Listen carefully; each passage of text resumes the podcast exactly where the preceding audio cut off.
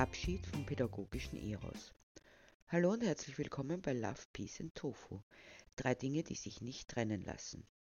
Heute nehme ich mich eines Themas an, bei dem jede und jeder mitreden kann. Zumindest glaubt, das tun zu können, weil jeder Mensch in unserer Gesellschaft mehr oder weniger Opfer dieser Thematik wurde und wird. Das also als Betroffene oder Betroffener beurteilen zu können meint. Und mir hat es schließlich auch nicht geschadet, taucht immer wieder auf.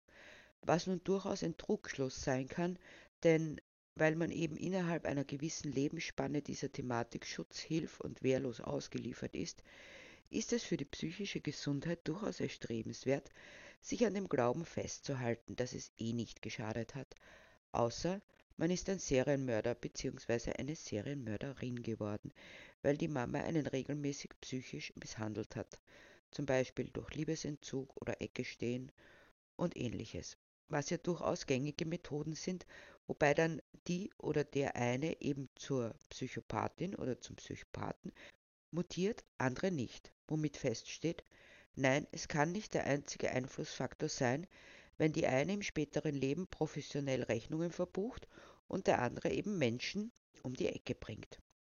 Dennoch ist es nicht beweisbar.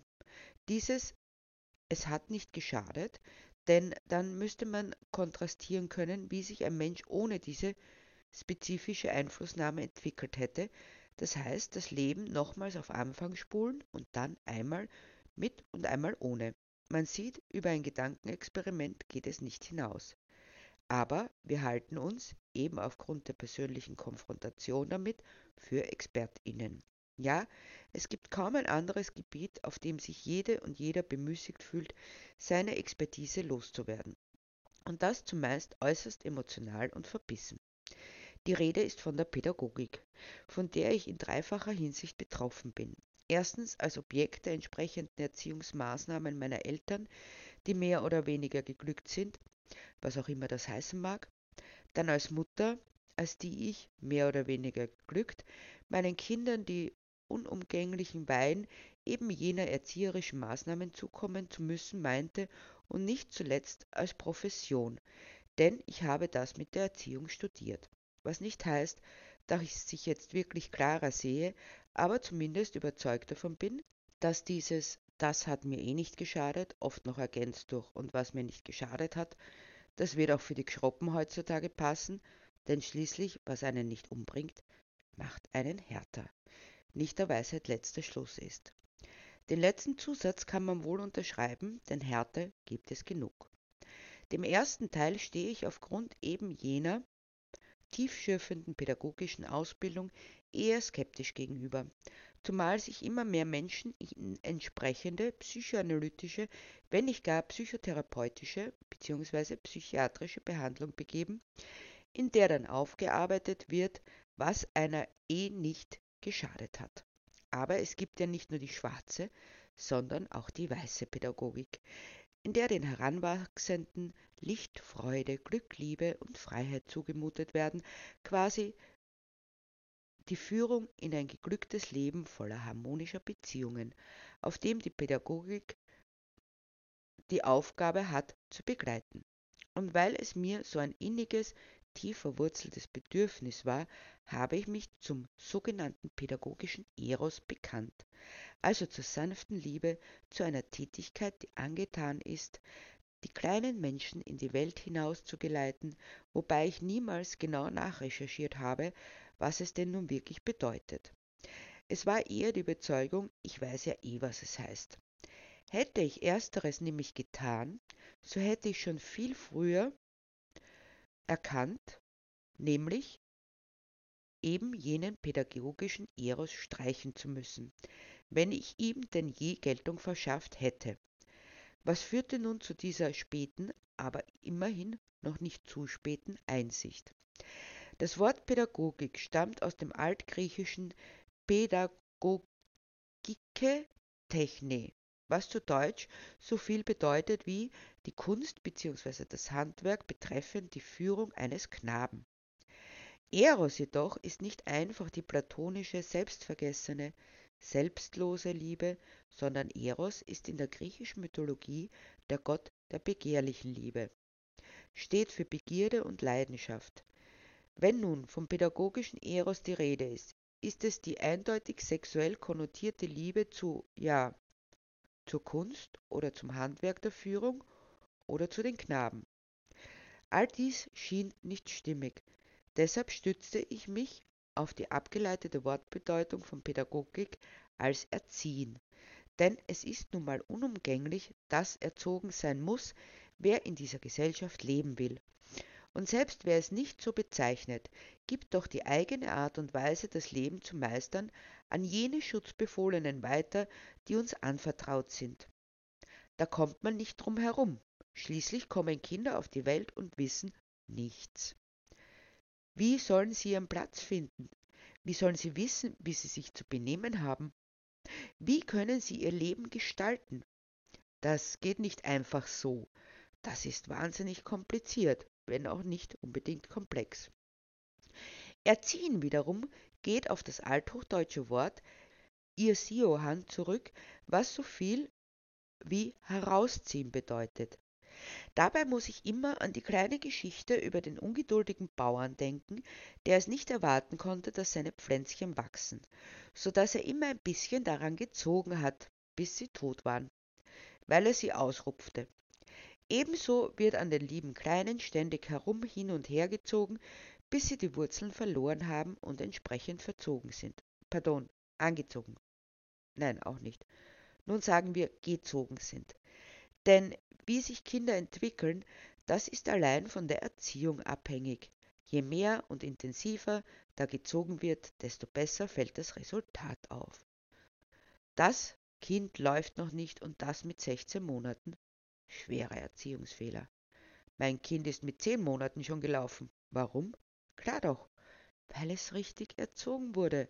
Das hat nichts mit der körperlichen Entwicklung zu tun, nur mit der Erziehung. Oder mein Kind ging schon mit einem Jahr aufs Töpfchen. Kunststück, wenn man es den ganzen Tag drauf sitzen ließ.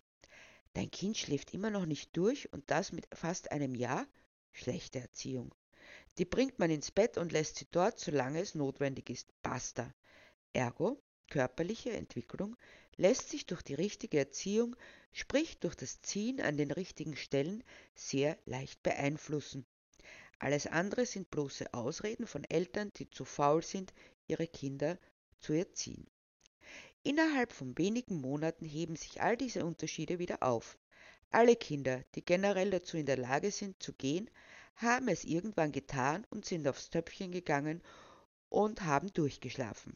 Deshalb sollte man solchen Müttern, die ihren größten Verdienst darin sehen, dass ihr Kind immer das Erste bei allem ist, mit Gelassenheit entgegentreten. Nein, das ist keine Frage, die beim ersten Vorstellungsgespräch eine Rolle spielt. Nicht einmal beim ersten Rendezvous.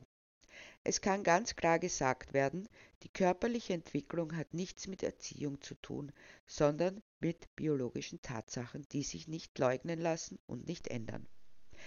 Aber wozu dann Erziehung?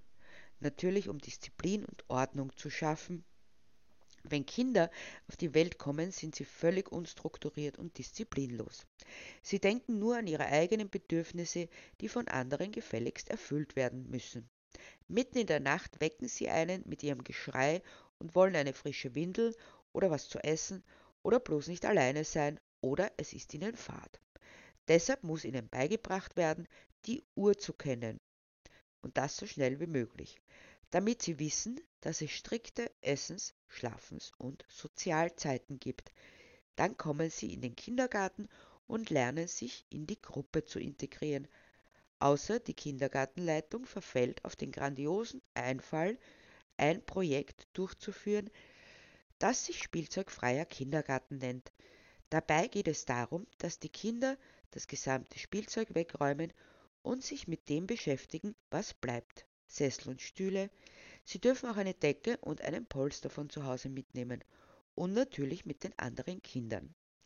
Es sei gleich vorweggenommen, dass dieses Projekt der Suchtprävention dienen soll, indem man sich unabhängiger von Dingen macht, aber dafür mehr auf ein Miteinander setzt. Soweit, so gut. Das Projekt wurde vorgestellt und von den Eltern mit gemischten Gefühlen aufgenommen. Manche waren begeistert, andere wiederum zeigten sich ambivalent und der Rest war dagegen. Da sich die Demokratie bei uns bis in die Kindergärten zieht, wurde abgestimmt und die Mehrheit war dafür. Die Gegnerinnen wurden überstimmt. Doch es sollte sich bald zeigen, wie berechtigt ihre Kritik war. Eines Tages, ich holte gerade meine Kinder aus dem Kindergarten ab, da stürmte eine andere Mutter herein, die ganz offensichtlich sehr erregt war. Mitsamt ihrer Erregung verlangte sie die Kindergartenpädagoginnenleiterin zu sprechen, woraufhin sich folgender Wortwechsel entspann. Sie und Ihr verdammtes Projekt, spielzeugfreier Kindergarten nennt sich das, nichts als Chaos und Unordnung zu stiften lernen Sie dabei, zeterte die Mutter. Versuchen wir es doch in Ruhe zu, versuchte die Kindergartenpädagoginnenleiterin zu beschwichtigen, doch sie hatte keine Chance. Nein, nichts Ruhe. Stellen Sie sich vor, was meine Kinder nun zu Hause aufführen, fuhr die Mutter unbeirrt fort. Die lassen alle ihr Spielzeug links liegen und spielen mit ihren Decken, bauen Häuser oder Züge oder was weiß ich denn. Und es herrscht das allergrößte Chaos. Sowas nennt man Fantasie, replizierte die Angegriffene. Fantasie, Fantasie. Was wollen Sie mit Fantasie? Sie sollen strukturiert ihre Lernspiele machen. Da braucht man keine Fantasie. Ihre Fantasie, das bringt nur Chaos und Unordnung ins Leben. Ich war ja von Anfang an dagegen. So ein Unsinn, meinte die Mutter. Ordnung und Disziplin und vorgefertigte Spiele, bei denen es Regeln gibt, die die Kinder lernen und damit basta. Das erwarte ich mir. Ich finde es eigentlich toll, wenn Kinder aus nichts ein tolles Spiel erfinden, das ihnen Spaß macht, machte ich den Fehler, mich einzumischen. Wütend drehte sie sich zu mir um, taxierte mich eingehend, bevor sie nun auf mich losging, womit ich allerdings der pädagogischen Fachkraft eine Atempause verschafft hatte. Wahrscheinlich sind Sie eine von diesen dauerbekifften Hippie-Müttern, bei denen die Kinder tun und lassen dürfen, was sie wollen, bloß damit sie keine Arbeit haben. So wird es bei Ihnen auch ausschauen, wie im Sündenpfuhl. Da spielt es dann natürlich keine Rolle, wenn überall die Decken herumgeschliffen werden, fuhr sie mich an. Was ist eine bekiffte Hippie-Mutter? fragte meine Tochter plötzlich. Das ist eine Frau, die etwas raucht, was beruhigt und gut gegen Schmerzen ist und ansonsten sehr für Freiheit und Fantasie und Miteinander eintritt, erklärte ich ihr in aller Ruhe. Nein, nein, nein! Disziplin und Respektlosigkeit und Chaos, das ist es, was sie verbreiten, ereiferte sich die Mutter. Mit ihrem Drogenkonsum. Sehen Sie, da fängt es ja schon an. Das Kind da, Ihr Kind mischt sich einfach in ein Gespräch der Erwachsenen ein. Warum sollte das Kind weniger Recht haben, sich an einem Gespräch zu beteiligen, als jede Erwachsene, die hier zufällig dabei ist? fragte ich postwendend. Außerdem sind wir hier, den Kindern die Welt zu erklären, und sie sollen fragen, wenn sie etwas nicht verstehen. Das ist ihr gutes Recht. Es gibt keine Welt für Erwachsene und eine für Kinder. Doch, die gibt es, echauffierte sich die Mutter. Und solange Sie nicht wissen, wie Sie sich in der Erwachsenenwelt zu benehmen haben, müssen Sie in Ihrem Bereich bleiben. Aber was gebe ich mich mit Ihnen überhaupt ab? Sie erziehen ihre Kinder sicher antiautoritär, so wie sie ausschauen und mit dem Aufklebern am Auto, gegen Atomkraft und gegen Gewalt an Frauen und gegen Kapitalismus und gegen Tierleid. Da kann ja nichts Gutes dabei herausschauen. Ich denke, da schaut das Beste dabei heraus, nämlich eine tragfähige, fundierte, liebevolle, zugewandte Beziehung zu meinen Kindern, erklärte ich. Das ist Erziehung genug, mit Respekt und Achtsamkeit gegenüber allen Lebewesen, aber auch aufzustehen gegen das Unrecht und die Respektlosigkeit, wie Sie es uns gerade demonstriert haben gegenüber der Pädagogin. Wenn das das Resultat der Erziehung ist, dass man andere Menschen grundlos beschimpft und nicht normal miteinander reden kann, dann stimmt wohl mit ihrer Erziehung was nicht. So, das reicht jetzt, fuhr die andere Mutter auf. Ich und respektlos, heute noch nehme ich meine Kinder aus diesem Versagensanstalt und gebe sie in einen konfessionellen Kindergarten, in dem es noch gute, alte, traditionelle Werte gibt. Wie Schläge und Missbrauch, warf ich ein. Warten Sie nur. Mein Mann ist Anwalt, der wird Sie verklagen. Das ist Verleumdung, wetterte sie. Beziehung, was für ein Unsinn, als wenn Kinder richtige Menschen wären. Damit schnappte sie ihre Kinder und ging. Was für ein Segen für uns, sagte die Kindergartenpädagoginnenleiterin. Für uns ja, aber mir tun die Kinder leid. Was für ein wunderbarer Gedanke, an die Stelle der Erziehung die Beziehung, das Bezogensein aufeinander zu setzen, ohne irgendwo herumzuziehen, hin und her und rauf und runter, und im Grundsatz des Miteinander und des Respekts voreinander die Kinder ins Leben zu führen und ihnen die Welt zu erklären, je nach ihrem Entwicklungsstand und ihren Bedürfnissen. Und passt das nicht optimal in eine Welt voller Love, Peace and Tofu?